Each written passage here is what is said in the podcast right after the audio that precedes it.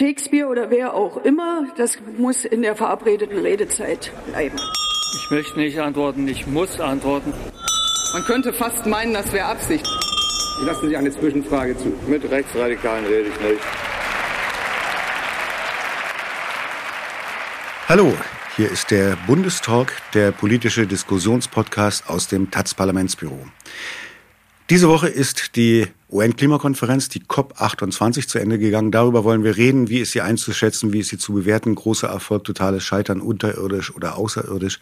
Wir werden darüber reden. Mein Name ist Bernd Pickert. Ich bin aus der Auslandsredaktion der Taz. Bei mir im fensterlosen Berliner Studio ist heute Barbara Junge. Ich bin Chefredakteurin der Taz, eine von den beiden und sehr engagiert in den ganzen Klimathemen. Und noch zugeschaltet aus Dubai, die für uns berichtet haben, sind Susanne Schwarz, hi, ich bin Klimaredakteurin bei der Taz. Und Enno Schöning, ich bin Wissenschaftsredakteur bei der Taz. Toll, dass ihr dabei seid. Heute geht's zurück. Heute heißt Donnerstag, der 14. Dezember. Wir zeichnen am Morgen auf. Gestern aus unserer jetzigen Sicht ist die Klimakonferenz zu Ende gegangen. Susanne, ich würde gerne dich zuerst fragen. Du hast ja viel, ihr habt ja beide sehr viel darüber berichtet jetzt. Äh, Nachdem das äh, einen Tag vorher noch so ein Drecksentwurf auf, die, auf den Tisch gekommen war, ist ja der dann verabschiedete Entwurf als unglaublicher Erfolg gefeiert worden. Ist es ein wahnsinniger Erfolg? Nee, natürlich nicht. Also die, die, die Weltklimakonferenzen, die bringen eigentlich nie wahnsinnige Erfolge hervor. Das, das können die gar nicht.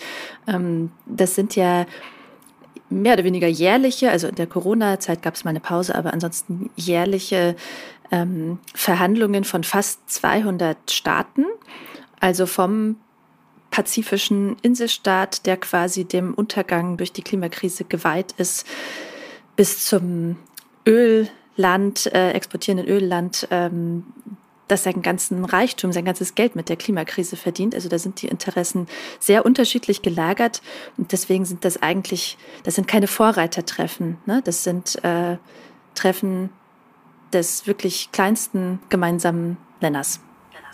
Aber nun ist ja die Einschätzung so gewesen, dass der kleinste gemeinsame Nenner sich trotzdem gegenüber den Vorjahren mit der zumindest Erwähnung einer Abkehr von fossilen äh, Energieträgern sich doch ein bisschen ins Positive verschoben habe. Deshalb hat ja auch Annalena Baerbock zum Beispiel, die deutsche Außenministerin von den Grünen, gestern von einem großen historischen Tag gesprochen. Enno, wie siehst du es?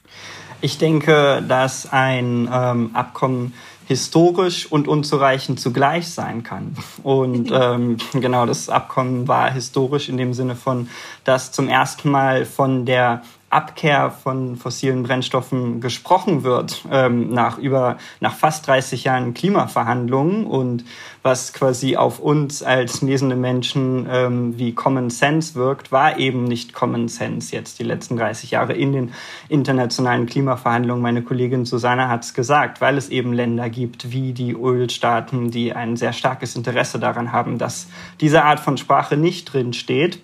Und ähm, deswegen kann man sagen, ja, es war ein historisches Abkommen, aber natürlich war es unzureichend, weil mit diesem Abkommen bleiben wir natürlich nicht unter 1,5 Grad, weil es eben ein Minimalkonsens ist. Und ich denke, ähm, in der Bewertung muss man schauen, ähm, aus welcher Perspektive das kommt. Ähm, denn verschiedene Länder, verschiedene Ländergruppierungen, die dort verhandeln, haben natürlich unterschiedliche Interessen. Ähm, das Interesse der Ölstaaten ist es, ähm, das Abkommen so, wenig, so unambitioniert wie möglich zu machen. Von daher könnte man sagen, es ist schon ein Erfolg, dass überhaupt fossile Energien ähm, drinstehen und die Abkehr davon. Die Perspektive der EU war es und auch vieler ähm, Inselstaaten oder Länder, die eben sehr stark vom Klimawandel betroffen sind, ist, wir möchten einen Ausstieg aus den fossilen Energien. Das steht jetzt so in der Klarheit nicht drin. Es wird nicht von einem Phase-out gesprochen, sondern von einem Transitioning Away. Ähm, trotzdem, dass das drinsteht, könnte man als Erfolg werten. Ähm, die Ländergruppen wie AOSIS, also die ähm, kleinen Inselstaaten oder die Afrika-Gruppe, wünschten sich äh, zu einem großen Teil auch einen Ausstieg aus den fossilen Energien aber eben auch vernünftige Anpassungsfinanzierung. Und das ist nicht geschehen. Deswegen ist mein Gefühl, dort ist die Unzufriedenheit am höchsten. Hm. Enno hat es gesagt, es kommt auf die Perspektive an. Babs, was ist deine Perspektive darauf? Mir ist es vollkommen egal, ob das historisch ist oder nicht. Also wenn man 2023 zu dem Ergebnis kommt, dass äh, fossile Energien irgendwie schädlich sind für das menschliche Überleben auf dem Planeten, ähm, dann ist es zu wenig. Also dann ist es historisches äh, äh, Versagen, weil das ist zu wenig. Es ist auf Freiwilligkeitsbasis, die streben an, ähm, dass es möglicherweise einen Ausstieg gibt. Und jedes Land kann es für sich selbst auch entscheiden. Äh, Susanne und Enno haben viel gesagt, was wirklich alles richtig ist. Aber es ist mir total egal, wenn das Ergebnis ist, wir erkennen freiwillig an, dass es ein Problem gibt, äh, dann ist es absolut historisches Versagen. Darf ich was vorlesen, Bernd? Ich habe es mir extra rausgezogen ähm, vom ähm, Außenminister der Marshall Islands. Ich lese jetzt auf Englisch vor, man kann es ja kurz nochmal übersetzen. We will not go silently to our watery graves. Das, da habe ich erstmal echt hart geschluckt. Wir gehen nicht irgendwie äh, ähm, äh, still und leise in, unser, ähm, äh, in unseren Untergang, in unsere Wassergräber. Therefore we cannot and will not accept an outcome from this COP that does not set us on a course for a future that stays within the 1.5 temperature limit and leads to a more resilient world. Also, das finde ich sagt doch alles. Also so für die ist es so, okay, ihr habt jetzt beschlossen, dass wir still und leise untergehen können. Das war ja so ein bisschen gestern auch beim Abschluss, nachdem der Hammer schon gefallen war, hat sich ja die Vertreterin aus Samoa nochmal ge ge äh, gemeldet, also eine der am meisten betroffenen kleinen Inselstaaten äh, und hat nochmal gesagt, irgendwie war, ist hier was Komisches passiert, wir waren gar nicht im Raum, als diese Entscheidung jetzt gefallen ist. Und für uns bedeutet das, dass wir innerhalb der nächsten Jahrzehnte nicht mehr da sein werden. Wie hat das gewirkt? Ihr wart ja im Saal, Susanne. Ja, wir waren zumindest äh, wenige Meter davon entfernt und haben auf Bildschirme geguckt, die das übertragen haben. ähm, ja, das, also das war schon eigentlich so der weirdeste äh, Abschluss einer Klimakonferenz, den ich äh, seit langem erlebt habe. Ähm, weil der wirklich, also der COP-Präsident, das ist ja der Industrieminister der Vereinigten Arabischen Emiraten, Ahmed Al-Jaber, ähm, der hat ein Händchen und ein großes Fable für große Auftritte und ähm, orchestriert diese Auftritte sehr gut. Und der ist da wirklich durchgerasselt, der hat das vorgelesen. Äh, hier, das ist der Beschluss. Ähm, hat kaum Zeit gelassen und dann fiel der Hammer und plötzlich war der angenommen äh, und alle haben sich erst mal kurz so umgeguckt und so, hä, war es das jetzt? Ähm, und äh, genau, das hat so ein paar Sekunden gedauert, bis der, der, der übliche Applaus, der dann nach so einem Beschluss irgendwie fällt, bis der losging. Ähm, es waren alle so ein bisschen überrumpelt. Und äh, genau, dann stellte sich eben heraus, also dass diese äh, Vertreterin von Samoa eben sagte, Mensch, wir waren gar nicht im Raum. Und äh, ja, das ist jetzt nicht, ähm, also man kann so einen Beschluss fassen, ohne dass alle im Raum sind. Das ist dann eher so ist ein bisschen wie im Bundestag, wer nicht da ist, ist nicht da. Äh, manchmal, ähm, wenn die Klimakonferenzen sehr weit in die Verlängerung gehen, ist das auch so, dass manche Länder schon längst abgereist sind. Ne? Also gerade die armen Länder, ähm, die können dann irgendwann nicht für ihre Delegation alles umbuchen, die Hotels verlängern, neue Flüge und so. Ne? Die sind dann einfach irgendwann weg. Ähm, ja, und diese äh, diese Wortmeldung, äh, die, die wurde dann halt zu Protokoll gegeben. Ne? Also mir passiert da auch nicht. Das ist ähm, in Anführungsstrichen normal, äh, aber das hat den Auftritt von dem Al-Jaber echt äh, ihm, ihm verhagelt sozusagen. Also diese Frau, die hat dann, die hat Standing Ovations bekommen. Ähm, es sind wirklich, der ganze Saal ist aufgestanden, hat äh, gejubelt. Ähm, ja, so war das. Absolut. Das war für mich tatsächlich der absurdeste Moment. Also ich sah das natürlich nur ähm, auf den, auf den äh, Bildern in den Nachrichten, aber dieses äh, erst klatschen alle zu diesem Beschluss, dann spricht sie und dann Standing Ovations. Also äh, muss sich doch jeder normale Mensch fragen, oder Entschuldigung, das ist komische Formulierung, aber ich war so, so perplex, dass dann so geklatscht wird. Ich weiß, weil alle erleichtert sind, dass jemand nochmal sagt, dass das eigentlich zu wenig ist. Also insofern war das so fast der wichtigste Moment. Hm. Hello? Ja, ich meine, wofür das ja steht, ähm, dass Samoa oder dass die Vertreterin aus den Samoa nicht im Raum war, ähm, oder was sie ja dann auch in der Rede gesagt hat, ist, dass sie sich eben im gesamten Prozess übergangen gefühlt haben. Und das ist ja quasi dieser, das war symbolisch sehr, sehr stark und steht eben genau dafür. Wir haben uns in dem gesamten Prozess nicht gehört gefühlt. Und das steht in einem krassen Kontrast zu den Reden der anderen äh, Länderdelegationen, die alle die Präsidentschaft bis in den Himmel gelobt haben und meinten, das war ein super toller Prozess. Wir haben uns alle gehört gefühlt. Wir haben uns gesehen und gehört gefühlt. Das wurde sehr professionell aufgezogen. Wir danken der Präsidentschaft. Und das kam eben von fast allen Ländern aus von den kleinen Inselstaaten. Die meinen, unser Interesse steht nicht in diesem Dokument. Wir können damit nicht gut leben. Wir haben uns während des gesamten Prozesses nicht äh, gehört und gesehen gefühlt. Und das, wofür wir stehen, unser Interesse, ähm, das steht jetzt nicht im Dokument drin. Und ähm, genau, dafür, dafür steht dieser Moment für mich. Hm. Ich würde vielleicht ganz gerne noch einmal, ich meine, das kann ja auch was mit Erwartungsmanagement einfach zu tun haben. Äh, man hat ja schon von Beginn an, als klar war, das findet in Dubai statt, also in einem Ölstaat, hat man ja schon gedacht, na ja, toll, ja, das äh, wird ja ein richtiger Durchbruch werden. So und im Vergleich dazu ist es dann vielleicht besser als ursprünglich gedacht und vielleicht deshalb auch der Applaus, keine Ahnung, könntet ihr sagen. Aber ich würde es vielleicht ganz gerne noch einmal äh, auseinanderdröseln, weil zum einen Beschlüsse sind es ja nicht wirklich, es ist ja kein Abkommen. Ne? Ähm, es sind keine Verpflichtungen, es hat keine Rechtsverbindlichkeit, sondern es ist letztendlich eine Absichtserklärung. Und zwar egal, was verabschiedet wird, es ist immer eine Absichtserklärung letztendlich. Ne? Ähm, ich habe ich hab verstanden als Nicht-Experte, dass es so drei Bereiche gäbe, äh, wo wirklich was drinsteht. Das eine ist gleich am Anfang dieser Entschädigungsfonds gewesen äh, für Länder, die besonders von Folgen des Klimawandels betroffen sind. Äh, ein Entschädigungsfonds, in den vor allem die Industrieländer, also diejenigen, die am meisten für den Klima, zum Klimawandel beigetragen haben, einzahlen sollen. Und da sind, glaube ich, inzwischen irgendwie 725 Millionen drin. Das klingt für mich erstmal nicht so viel. Ich habe nicht wirklich verstanden, warum das so bejubelt worden ist, aber das könnt ihr mir vielleicht noch erklären. Das Zweite, was ich verstanden habe, ist der, die Absichtserklärung, bis 2030 schon die äh, erneuerbare Energien zu verdreifachen zum jetzigen. Das scheint tatsächlich ambitioniert. Und das Dritte ist eben das, worüber wir jetzt gesprochen haben, diese Formulierung einer Abkehr zumindest, Abwendung von äh, Gas, Öl, Öl und, äh, und Kohle als Energieträger. Wie bedeutsam aber oder ich, oder andersrum, wo kann es dann von da aus jetzt weitergehen, wenn wir vorher gesagt haben, es ist nicht rechtsverbindlich, Susanne? Wie geht es weiter von diesen drei Punkten aus? Von diesen drei Punkten aus, ja. Also vielleicht erstmal zu deiner Frage zu dem, zu dem Fonds. Ähm, das ist wirklich nicht viel Geld, äh, was da drin liegt. Ne? Da hast du völlig recht. Der Eindruck äh, drückt nicht.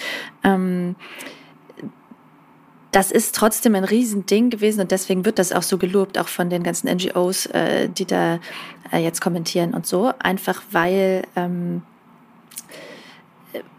weil das jahrzehntelang eine Forderung vom globalen Süden war, mehr oder weniger geschlossen. Hey, liebe Industrieländer, äh, ihr habt diese Krise als allererste und in erster Linie verursacht. Wir leiden am meisten darunter. Wir haben jetzt schon äh, Schäden äh, regelmäßig in Höhen, die wir einfach nicht stemmen können. Ähm, wir brauchen dafür Geld. Und es ist ja so, dass die Industriestaaten schon verschiedene Klimahilfsgelder zahlen, also für Klimaschutz zum Beispiel, also für die Senkung der Emissionen ähm, oder für Anpassung an die Klimakrise in armen Ländern. Nicht genug, aber sie, diese, diese Gelder, die fließen. Und äh, diese Entschädigungszahlungen sozusagen, also der, der Schadensersatz, das war was, was die jahrzehntelang blockiert haben, worüber quasi nicht gesprochen werden durfte, einfach weil die Industrieländer mega Angst hatten, dass selbst kleinere Zahlungen ähm, wie so eine Art Schuldeingeständnis juristisch interpretiert werden können. Und äh, dass dann arme Länder kommen können und sich einfach noch viel mehr Geld einklagen können. Also dass das letztendlich die Haftung für die gesamte Klimakrise bedeuten kann. Und das äh, will keiner bezahlen, kann keiner bezahlen. Ne? Das wäre natürlich unglaublich teuer.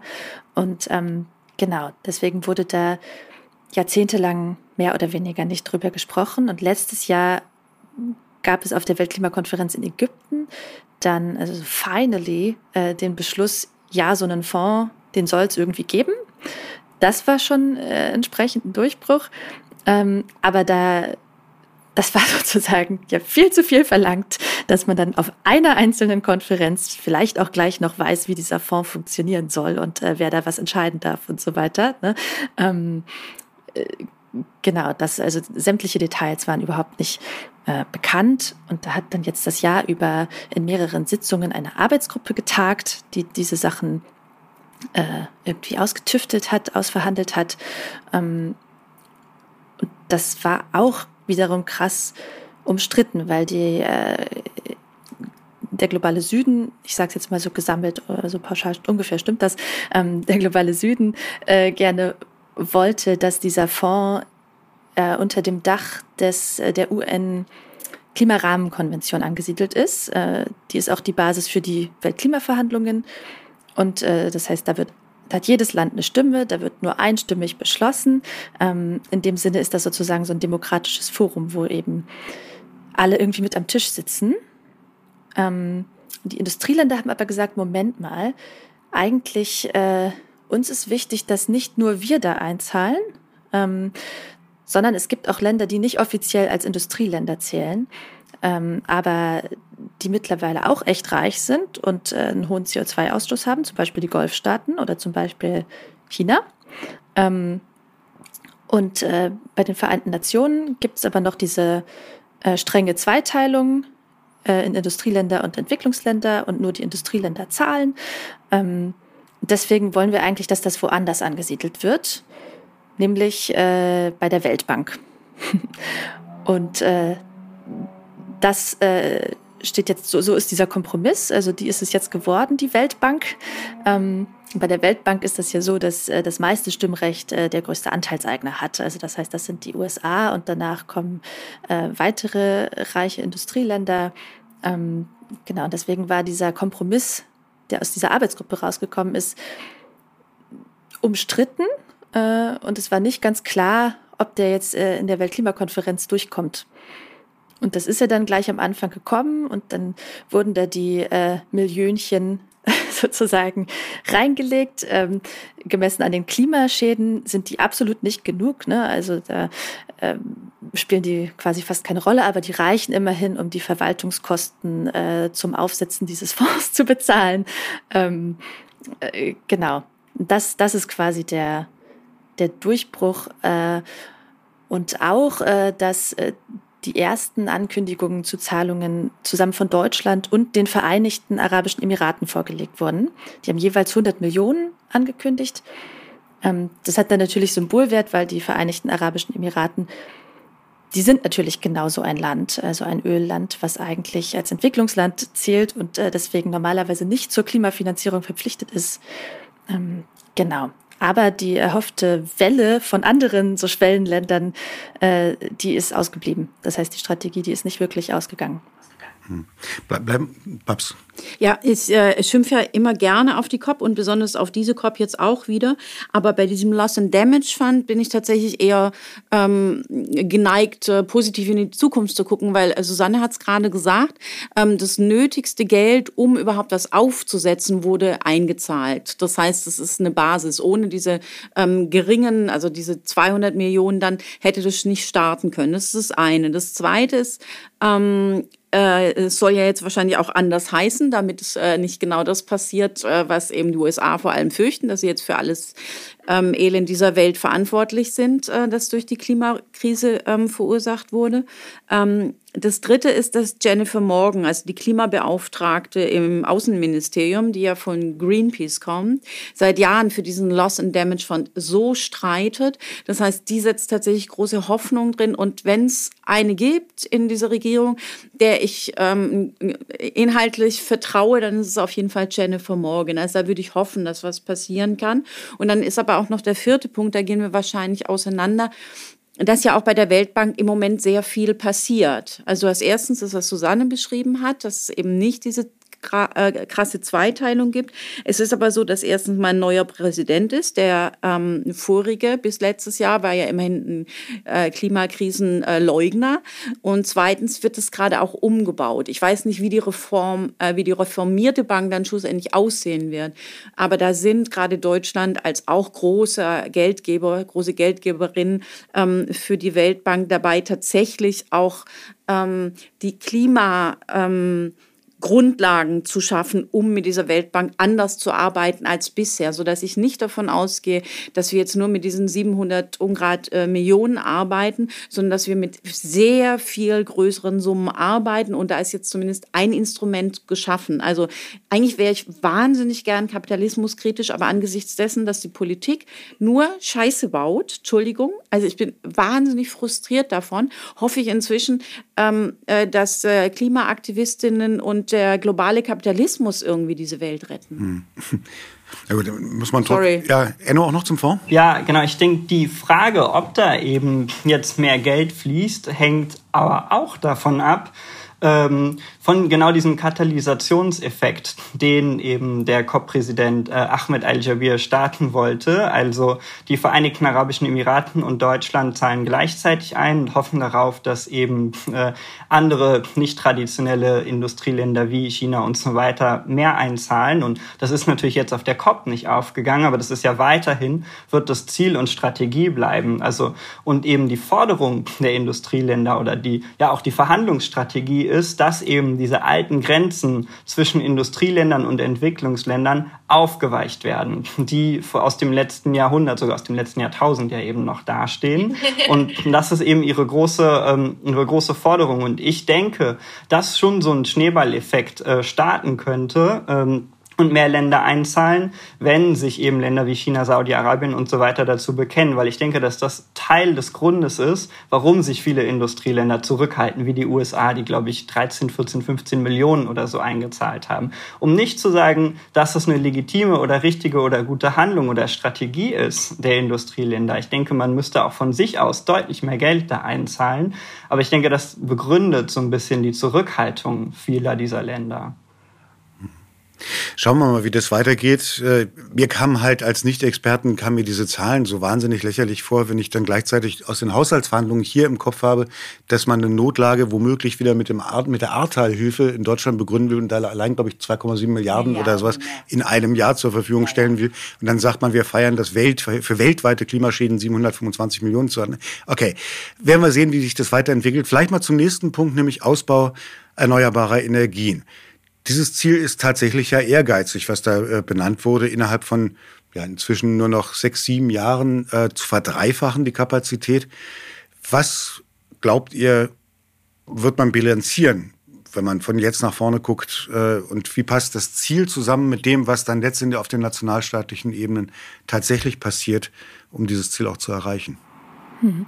Also das Ziel ist gut, würde ich sagen.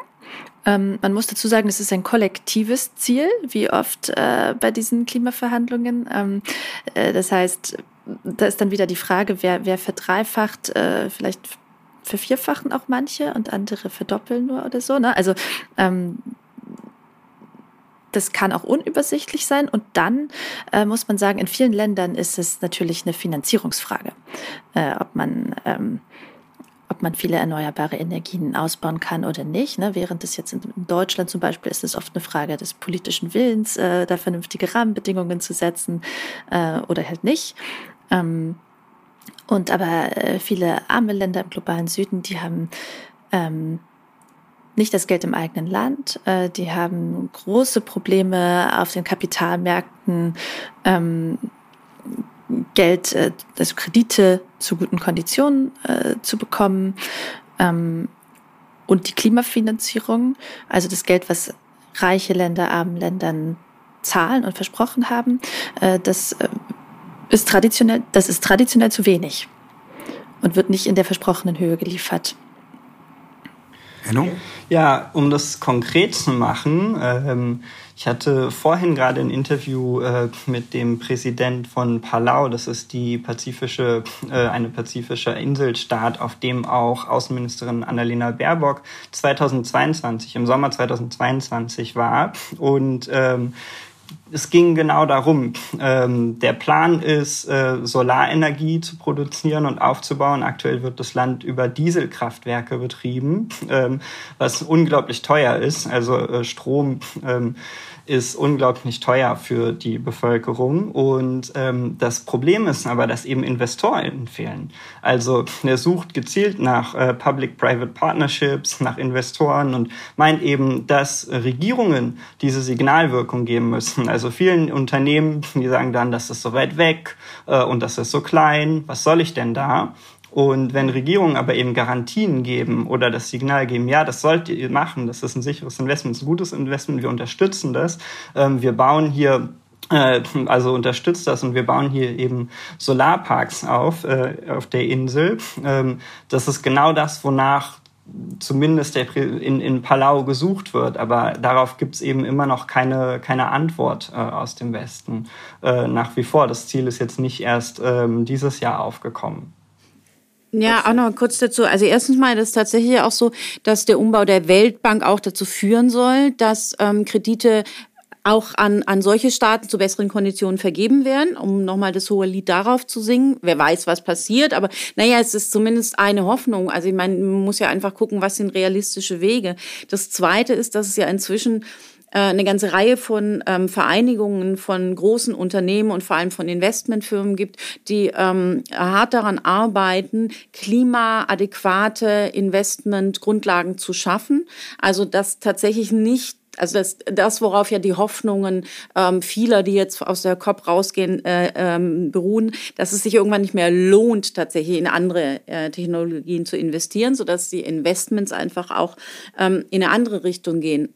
Aber, sorry, nochmal ein ganz anderer Punkt, aber an der Stelle durchaus berechtigt, glaube ich, wenn man äh, anguckt, was im Haushalt passiert ist, dass zum Beispiel leider nur doch nicht mehr Geld, ähm, äh, Fördergeld für Solar in Deutschland ähm, zur Verfügung steht, ähm, weil der Haushalt gekürzt werden äh, musste dann kommt so ein grundlegendes Problem tatsächlich, äh, äh, äh, wird sichtbar, nämlich dass kaum jemand eine Formel dafür gefunden hat, wie es geht, ähm, diesen Kulturkampf, den es ja inzwischen gibt, um ähm, tatsächlich klimaadäquate Politik, wie man den lösen kann. Also wirklich die notwendigen Maßnahmen zu machen, ohne dass einem hart gesagt die WählerInnen total wegbrechen, weshalb dann irgendwelche Rechtspopulisten ähm, an die Regierung kommen, die dann wiederum alles einreißen, was man vorher so oder so gemacht hat. Sorry, es war jetzt ein bisschen langer ähm, Schlenker, aber ich finde, das ist das Grundproblem, auf das wir stoßen, weshalb ich so ähm, äh, wenig Hoffnung in die Politik im Moment lege. Also so in Deutschland und auch weltweit gibt es ja viele,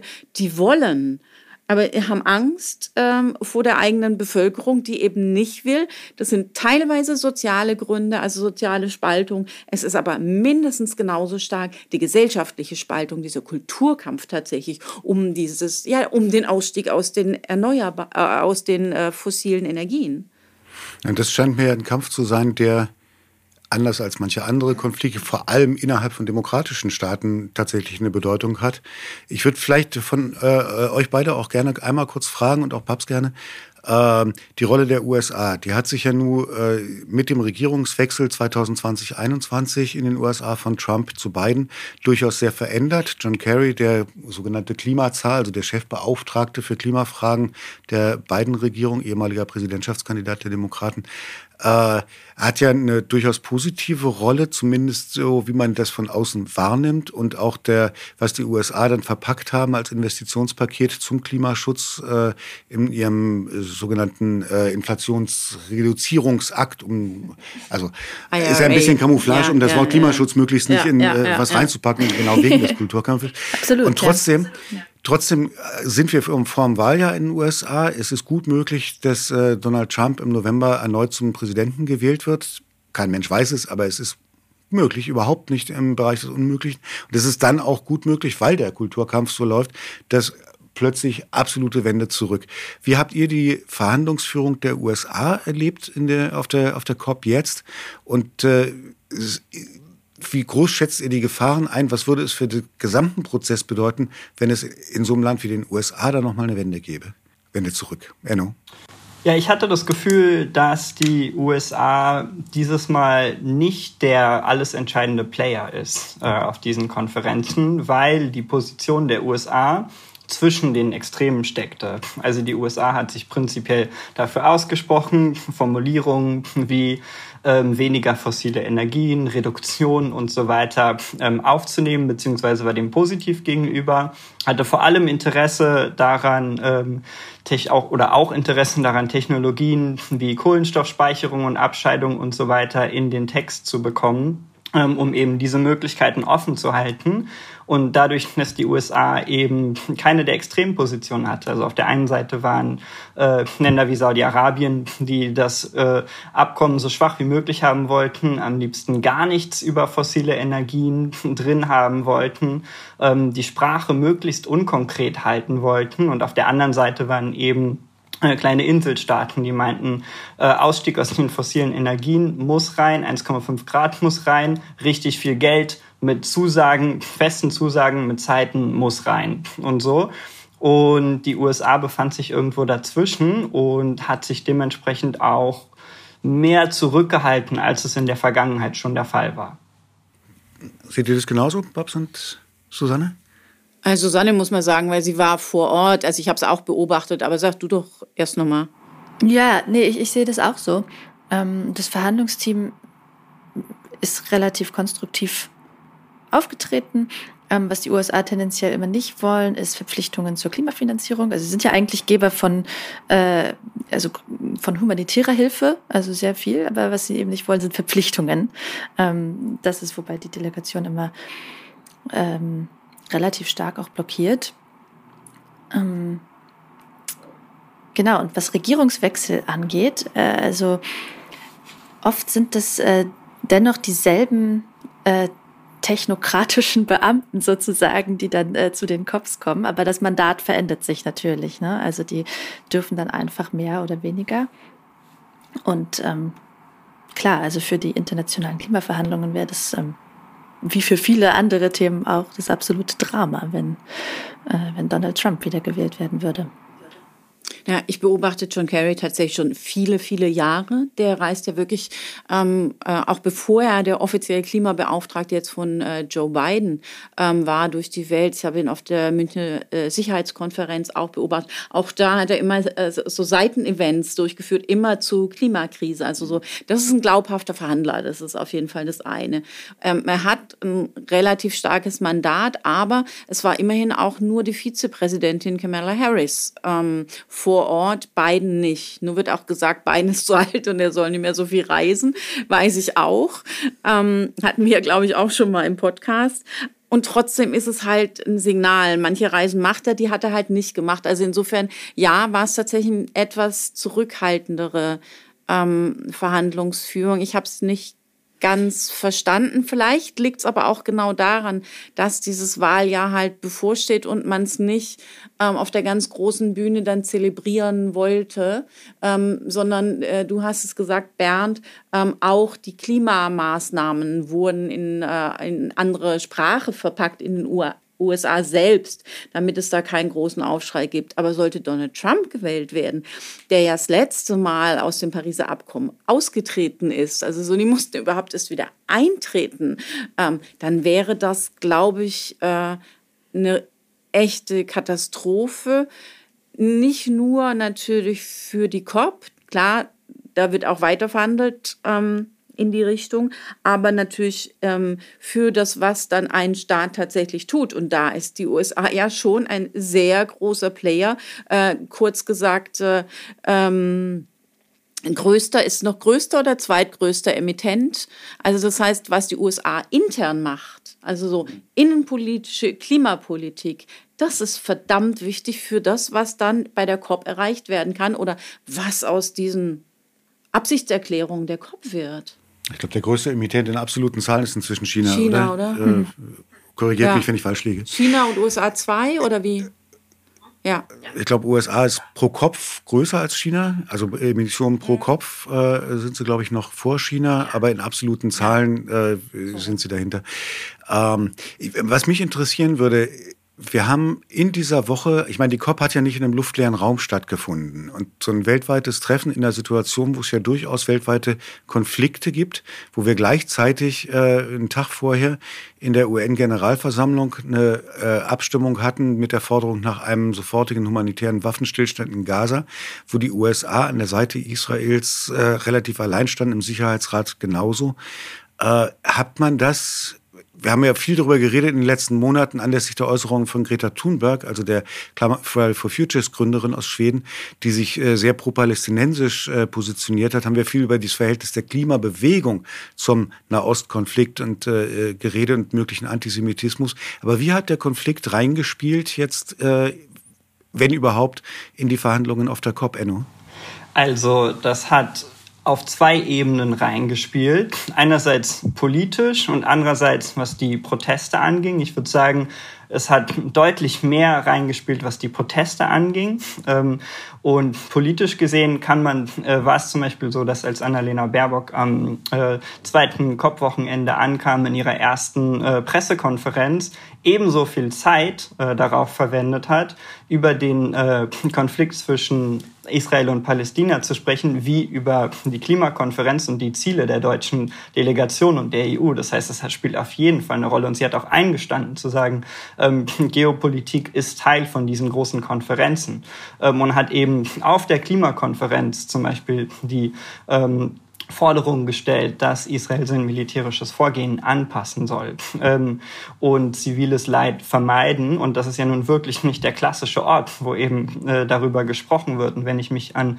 letztes Jahr erinnere, dann war zum Beispiel der Konflikt zwischen ähm, Ukraine und Russland weniger stark Thema als äh, der Konflikt um Palästina jetzt. Aber vor allem hat man das in der Protestbewegung gesehen, ähm, weil eben für Kopfverhältnisse sehr große Proteste, pro-palästinensische Proteste dort stattgefunden haben. Ähm, am, am, Wochenende gab es einen Protest mit über 500 Leuten, was, was auf einer COP viel ist. Und auch sonst gab es jeden Tag Aktionen im Abschlussplenum. Also ganz am Ende, nachdem das Ergebnis verkündet wurde, kommen alle Länder, ähm, können nochmal sprechen und eben auch vereinzelte ähm, aktivistische Gruppen und die Klimabewegung, wie zum Beispiel der Dachverband aller ähm, aller Klima-NGOs, CAN, ähm, Climate Action Network und die, ähm, die Chefin Tasnim Esop äh, saß dort mit einem Palästinatuch, wenn ich mich recht erinnere, und auch viele, viele, viele der äh, Aktivistinnen dort und haben eben auch in den Abschlussverhandlungen, im Abschlussplenum immer wieder geschrien, Ceasefire now, also Waffenstillstand jetzt. Das heißt, die Klimabewegung hat es sehr, sehr, sehr bewusst ähm, auf und an die COP gebracht. Ähm, eine interessante Rolle dabei gespielt hat eben die deutsche, die österreichische Bewegung und so weiter, weil sie sich aus diesen Protesten rausgehalten haben. Sie haben gesagt, wir machen jetzt hier strategische Partnerschaften, äh, wir treten aber hier vor allem für Klimapolitik ein und auf und haben auch Proteste gehalten, aber eben Proteste dafür, dass das Abkommen äh, das 1,5 Grad Ziel ähm, beinhaltet, dass ähm, eben der Ausstieg aus den fossilen Energien beschlossen wird und so und haben sich äh, an diesen quasi international großflächigen pro-palästinensischen Protesten nicht beteiligt. Hm. Ja, generell gab es hier natürlich relativ wenig Proteste, weil die Vereinigten Arabischen Emiraten eben wieder ein Land sind, in dem das nicht wirklich frei möglich ist. Ne? Also sonst gibt es oft äh, äh, gibt es eigentlich in der Mitte eines Klimagipfels immer eine große äh, Demo aller NGOs und aller Aktivistinnen, die vor Ort sind, in der Stadt, äh, in der das jeweils stattfindet. Ähm, das war jetzt hier nicht möglich, äh, sondern nur auf dem COP-Gelände mehr oder weniger. Äh, und das COP-Gelände, also das Konferenzgelände, ähm, das gehört zu den Vereinten Nationen sozusagen während, äh, während einer Weltklimakonferenz. Das heißt, da ist dann Protestieren möglich.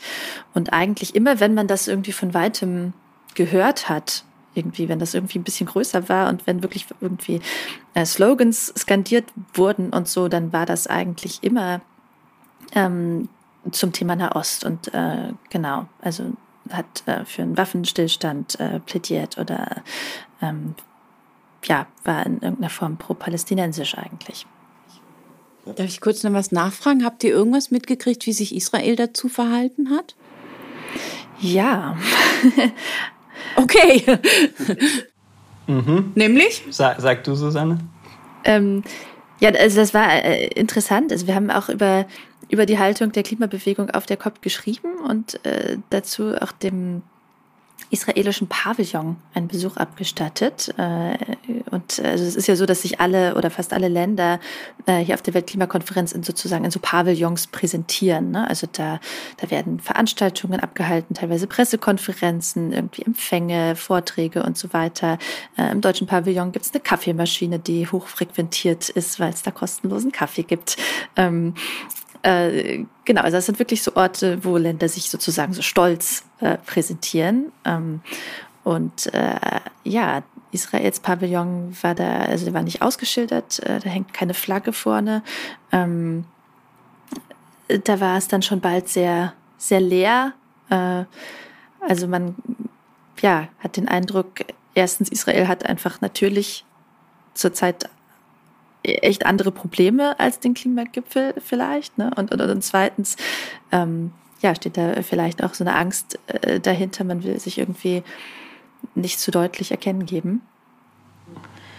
Ja, zu Beginn war das noch anders. Also ganz am Anfang der Konferenz ähm, hat Israel ein Banner aufgestellt, ähm, das auch gefilmt wurde, wo eben die Freilassung der Geiseln gefordert wurde. Ähm, und das stand quasi neben der Rede zur Eröffnung des Pavillons äh, daneben, sodass das fotografisch eingefangen werden konnte. Und ähm, Guy Samet, ähm, ich weiß nicht, ob ich ihn jetzt richtig ausgesprochen habe, ähm, Genau, äh, einer der Minister oder quasi der Verhandlungsführer Israels dort vor Ort zu Beginn meinte auch, ähm, dass äh, unsere Herzen äh, im, woanders liegen und wir quasi, ich zitiere jetzt, unsere Herzen liegen woanders, aber wir quasi werden uns mit aller Professionalität hierauf konzentrieren und so. Also ich denke, das Land selbst hat auch klar gemacht, ähm, dass die Prioritäten woanders liegen. Aber dieses Banner, was dort eben zu Beginn stand, was ja auch eine politische Botschaft ist, das äh, war nicht mehr dort, als wir ähm, ein paar Tage später den Pavillon besucht haben. Mhm.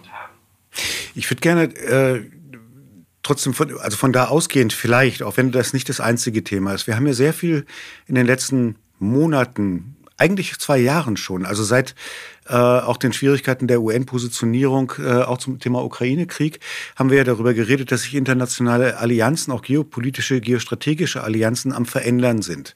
Also dass das, was immer als multipolare Welt bezeichnet wird, also im Unterschied zur unipolaren, einse relativ einseitig auf die USA als Führungsmacht ausgerichteten Welt sich verändert, dass äh, Russland, China, Indien, die BRICS-Staaten neue auch Führungsrollen beanspruchen und dass sich das, was man so allgemein immer als globalen Süden fasst, auch wenn man diesen Begriff auch komisch finden kann, ähm, also geografisch stimmt da nicht immer und äh, ob nur alle Länder, äh, wenn man Süden erstmal als ärmer oder auf einem anderen industriellen Entwicklungsstand begreift, dann stimmt's, wenn man China dazu nimmt, halt auch nicht mehr wirklich. Aber egal, äh, nehmen wir es mal so schematisch. Äh, wie weit äh, ihr beobachtet ja auch Klimakonferenzen schon eine ganze Weile und die internationale Klimadiskussion.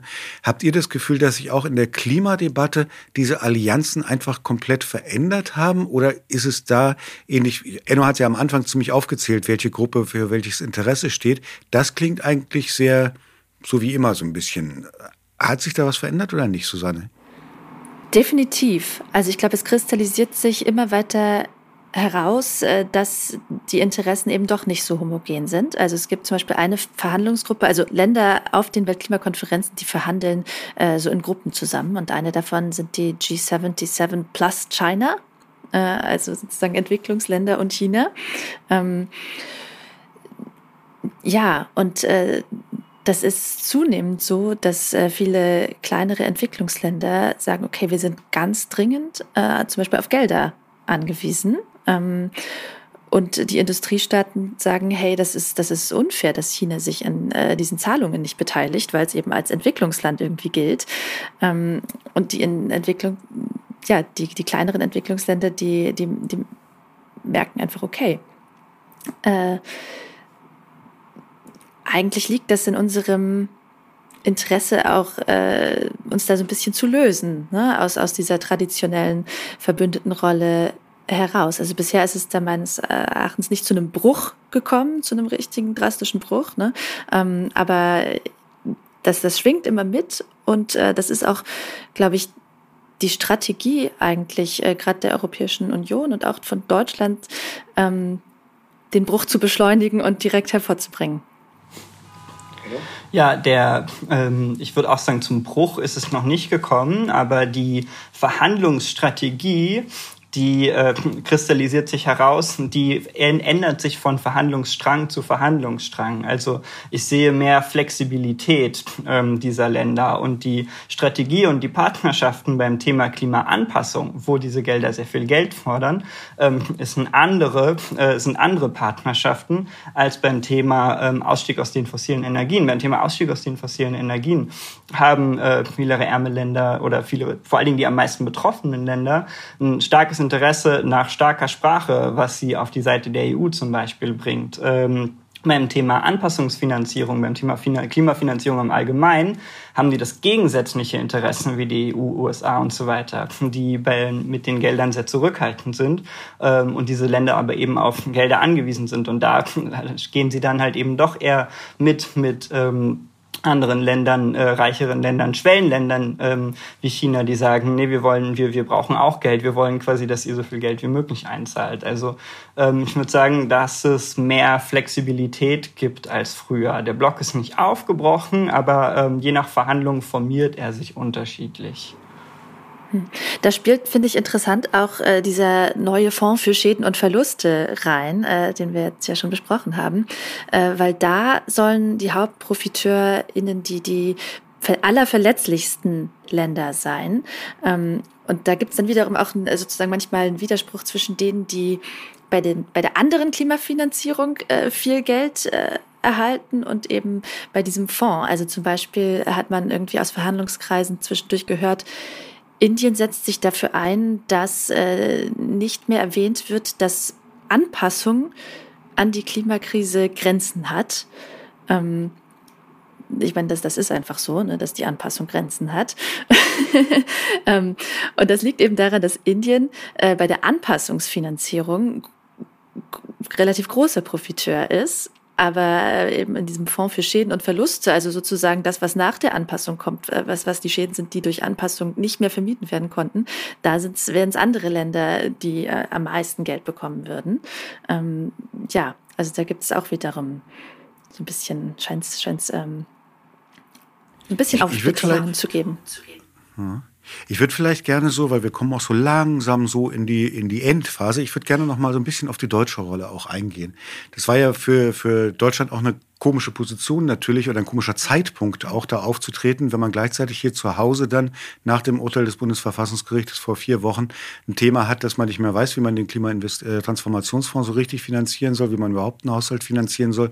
Und dann praktisch zeitgleich, die Taz hat heute getitelt, äh, der Tag der faulen Kompromisse und meinte damit beides, sowohl die Klimakonferenz als auch den äh, Entscheid hier, der gestern dann auch bekannt gegeben wurde von den drei äh, führenden Ministern der Ampelkoalition, also Habeck Lindner und, äh, und äh, Olaf Scholz, äh, zum, zum Thema Haushalt und wie will man es jetzt aufstellen.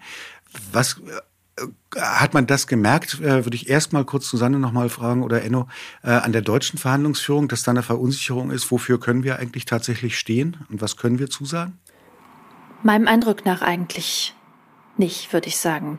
Vielleicht auch ein bisschen mit dem Kalkül, dass das das internationale Publikum gar nicht so mitbekommen hat. Also das äh, haben natürlich JournalistInnen auf den deutschen Pressekonferenzen teilweise äh, gefragt, ne? aber in den Verhandlungen selbst ist mein Eindruck, dass da das deutsche Verhandlungsteam, was ja für Europa mitverhandelt, also Deutschland verhandelt ja gar nicht äh, so richtig alleine, ähm, sondern eben für die Europäische Union, ähm, es ist einfach ein mittlerweile eingespieltes Team und auch ein sehr erfahrenes Team. Ne? Also Annalena Baerbock zum Beispiel besucht diese Klimakonferenzen in einer anderen Rolle, aber äh, schon seit, seit vielen, vielen Jahren kennt sich wahnsinnig gut aus. Ähm, und äh, Babs hat es schon erwähnt, äh, sie hat sich da als, als zweite Hand, also als quasi Staatssekretärin für das Thema Jennifer Morgan von Green, Greenpeace äh, ge geholt. Und ähm, ja, ich glaube, damit ist es ein Team, was einfach ein ein sehr gutes Standing hat auf diesen Klimakonferenzen. Würde ich auch sagen. Entschuldigung, nur ganz kurz rein. Ähm, Deutschland verhandelt da als EU. Mhm. Und die EU ist ja relativ tough, was Klimapolitik angeht. Ähm, und deshalb äh, hat das weniger reingespielt. Und es ist ja wiederum auch augenfällig, dass Annalena Baerbock dort sitzt, während die Männer hier sitzen und irgendwie äh, den Haushalt bekaspern. Ja, man läuft ja mit den Zahlen, man läuft ja auch auf diesen Konferenzen nicht mit den Zahlen der Zukunft rum, sondern mit den Zahlen der Vergangenheit. Ähm, und da hat Deutschland ja auch strategisch klug zwei Monate vor dem Klimagipfel ähm, herausge herausgebracht bzw. in einer Pressemitteilung mitgeteilt, dass man 2022 6,39 Milliarden Euro an Klimafinanzierung geleistet habe. Ähm, und das ist eben zu einem Zeitpunkt, wo es, ähm, also es war bis zur Klimakonferenz unmöglich für die Zivilgesellschaft, diese Zahlen gegenzuprüfen. Da gibt es Mechanismen, da gibt es Untersuchungen von Oxfam, die genau diese Zahlen eben ähm, rückblickend überprüfen, aber das dauert natürlich. Und das heißt, Deutschland konnte sich eben wunderbar präsentieren mit diesen 6,39 Milliarden auf der Konferenz. Ähm, und genau, die Zahlen der Zukunft kennt niemand und das wird dann auch weniger besprochen auf solchen Konferenzen. Und man muss sagen, das hat ja auch schon Tradition eigentlich, äh, auch schon durch die Ära Merkel hindurch, dass Deutschland auf diesen Klimakonferenzen äh, sehr konstruktiv auftritt, auch äh, international äh, stark gelobt wird. Ne? Also Angela Merkel hatte eigentlich auch ein sehr gutes Standing äh, hier auf den Klimakonferenzen die ganze Zeit, äh, während zu Hause äh, noch viel, viel mehr als äh, bei der jetzigen Regierung ne? eigentlich da sehr viel im Argen lag und ähm, ja eigentlich Klimapolitik mehr oder weniger und Energiewende äh, demontiert und abgebaut wurde. Vielleicht versuchen wir trotzdem jetzt, also ich habe ja vorhin schon mal einen Anlauf gemacht, aber dann sind wir in so eine Diskussion über die äh, genaue Bedeutung dieses Entschädigungsfonds, äh, äh also Schädenfolgefonds äh, reingekommen. Äh, der Prozess der Klimakonferenzen geht weiter, die Welt dreht sich weiter, die Klimakrise verschärft sich derzeit noch weiter. Wir haben neue Höchststände der CO2-Emissionen erreicht, nicht Abbau, sondern Höchststände. Äh, wenn ihr jetzt so in die Zukunft guckt und sagt, okay, mit welchen Ergebnissen, jetzt mal, lass mal den Schädenfonds in diesem Falle beiseite, weil der ist sehr konkret, aber mit den Ergebnissen, nee, wo es wirklich um, weil der geht ja nicht um Wände, der geht ja, um Schadenbekämpfung. Ne? Wenn es jetzt wirklich um Wände geht, äh, dann, wir haben vorhin kurz gesprochen über dieses Ziel der äh, massiven Kapazitätssteigerung der erneuerbaren Energien, aber auch diese Formulierung, wo alle sagen, ist es gut, dass sie drin ist und natürlich ist sie zu schwach, was den Ausstieg aus den fossilen Energien. Aber wenn man jetzt damit tatsächlich weiterarbeiten will, was müssten und was werden eurer Einschätzung nach so, wenn wir auf die nächste Klimakonferenz gucken und darüber hinaus in die nächsten fünf, sechs Jahre erstmal rein, das ist vielleicht ein Zeitraum, den man noch einigermaßen überschauen kann, was werden die konkreten Sachen sein, an denen es weitergehen muss und wird? Was glaubt ihr? Also ich kann sagen, ich denke, dass es an den Erneuerbaren tatsächlich weitergehen wird. Es muss, also das ist auch allen klar, das ist das Gute tatsächlich irgendwie an dem, was äh, bei der COP rauskam, dass bei mass, dass massiv bei den erneuerbaren Energien ausgebaut werden muss, ist klar. Es ist äh, nicht klar, dass man sich deshalb gleich von den Fossilen verabschiedet. Also so die, diese Diskrepanz bleibt einfach. Aber dass bei den Erneuerbaren was passieren muss, ähm, ist klar. Ich gehe auch davon aus, dass bei den Erneuerbaren sehr viel passieren wird. Ich gehe auch davon aus, deshalb habe ich vorher darauf auch schon verwiesen, dass sich das mehr und mehr rentieren wird, in die Erneuerbaren äh, zu investieren, weshalb das hoffentlich da auch einen Boost gibt. Ähm, das ist auf jeden Fall der, der eine Punkt. Und das andere Punkt, der andere Punkt ist wirklich jenseits des Fonds, dass insgesamt in der Klimafinanzierung auch einiges passieren wird und äh, äh, auch ähm, tatsächlich um zu vermeiden, dass ähm, Länder bleiben wir nochmal beim globalen Süden, ähm, den falschen Weg gehen, also den Weg, den wir gegangen sind.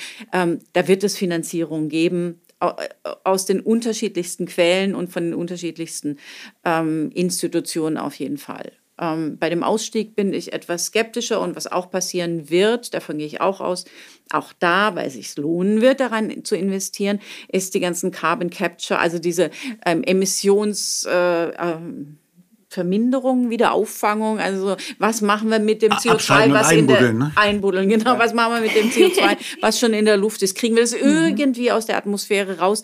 Die technologische Entwicklung wird auf jeden Fall weitergehen.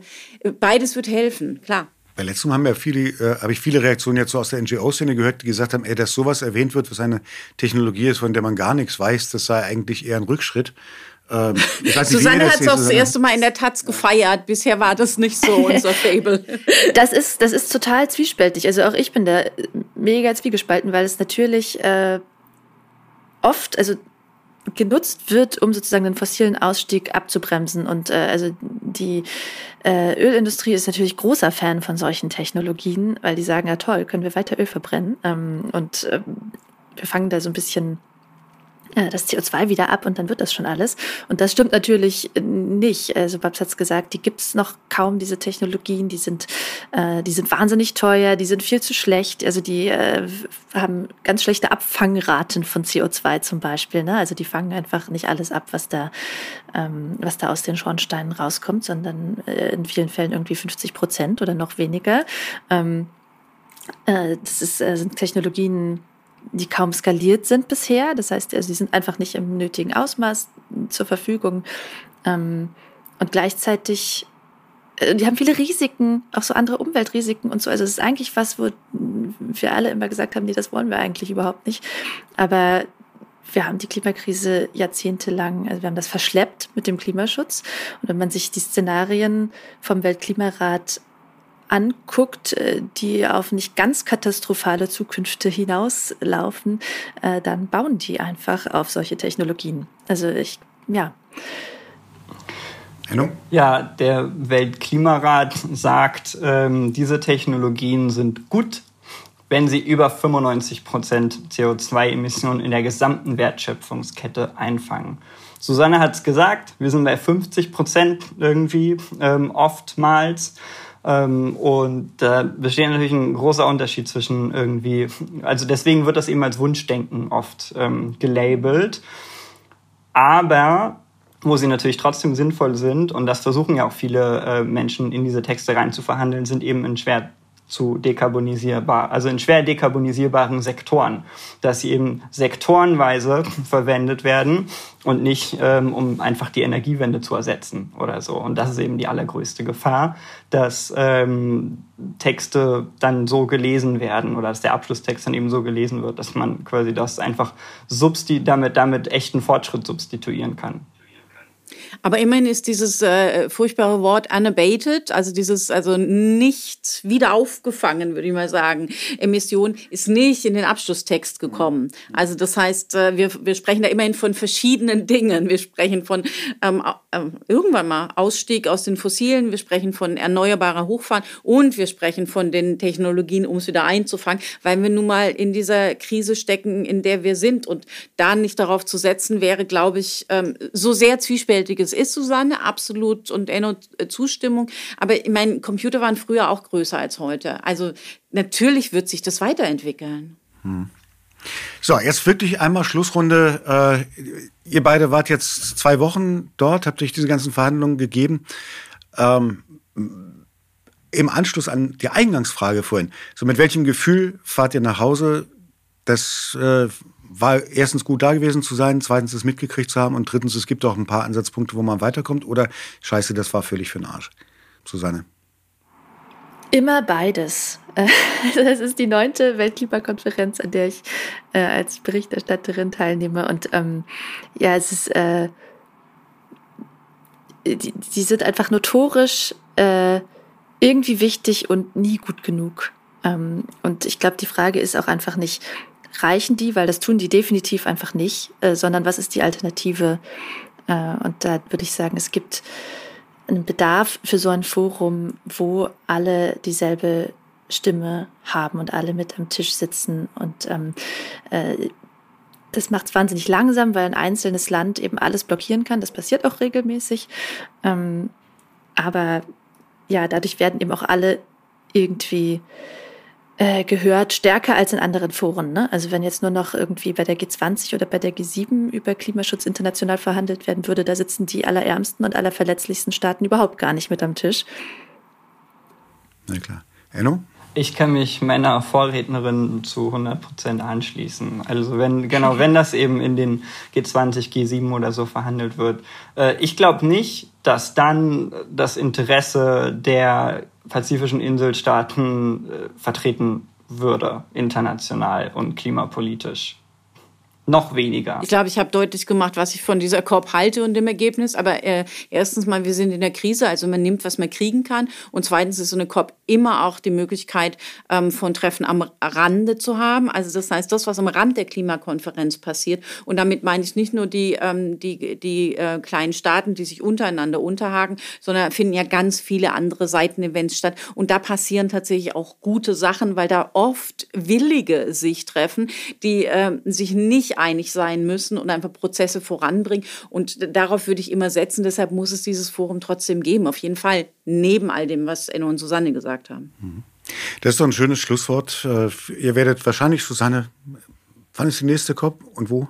Nächstes Jahr in Aserbaidschan könnte man noch eine Stunde drüber reden. Ja, das, machen wir jetzt, das machen wir jetzt nicht, das machen wir dann nächstes nicht, Jahr. Genau. Du bist bestimmt wieder dabei. äh, das war der Bundestalk für heute zur äh, COP28 in Ergebnissen. Ich danke euch allen dreien, Susanne Schwarz, äh, Enne Schöning und Babs Junge hier im Studio. Äh, ich danke auch Anne Fromm und äh, Janset Itchpinar für die redaktionelle Betreuung, Nico Kühling für die Produktion dieses Podcasts. Wenn euch die Folge gefallen hat, teilt uns gerne, teilt die Folge gerne auf Social Media, wo auch immer ihr unterwegs seid. Wenn ihr Anregungen, Fragen, Kritik, Lob, Protest oder auch Ideen habt, was wir mal diskutieren sollten, schreibt uns gerne an bundestalk@ taz.de. Wenn ihr uns Geld geben wollt, weil wir das zwar für euch kostenlos bereitstellen, aber nicht kostenlos herstellen können, dann guckt mal auf Taz zahlig, das äh, freiwillige Bezahlprogramm auf taz.de. Nächste Woche kommt die letzte Ausgabe für dieses Jahr und stay tuned, das wird eine Special-Ausgabe. Da haben wir uns was ausgedacht. Das wird interessant. In diesem Sinne, bis nächste Woche. Vielen Dank. Schönes Wochenende. Vielen Dank. Noch nicht Moment. So, damit ist das jetzt hoffentlich auch erledigt.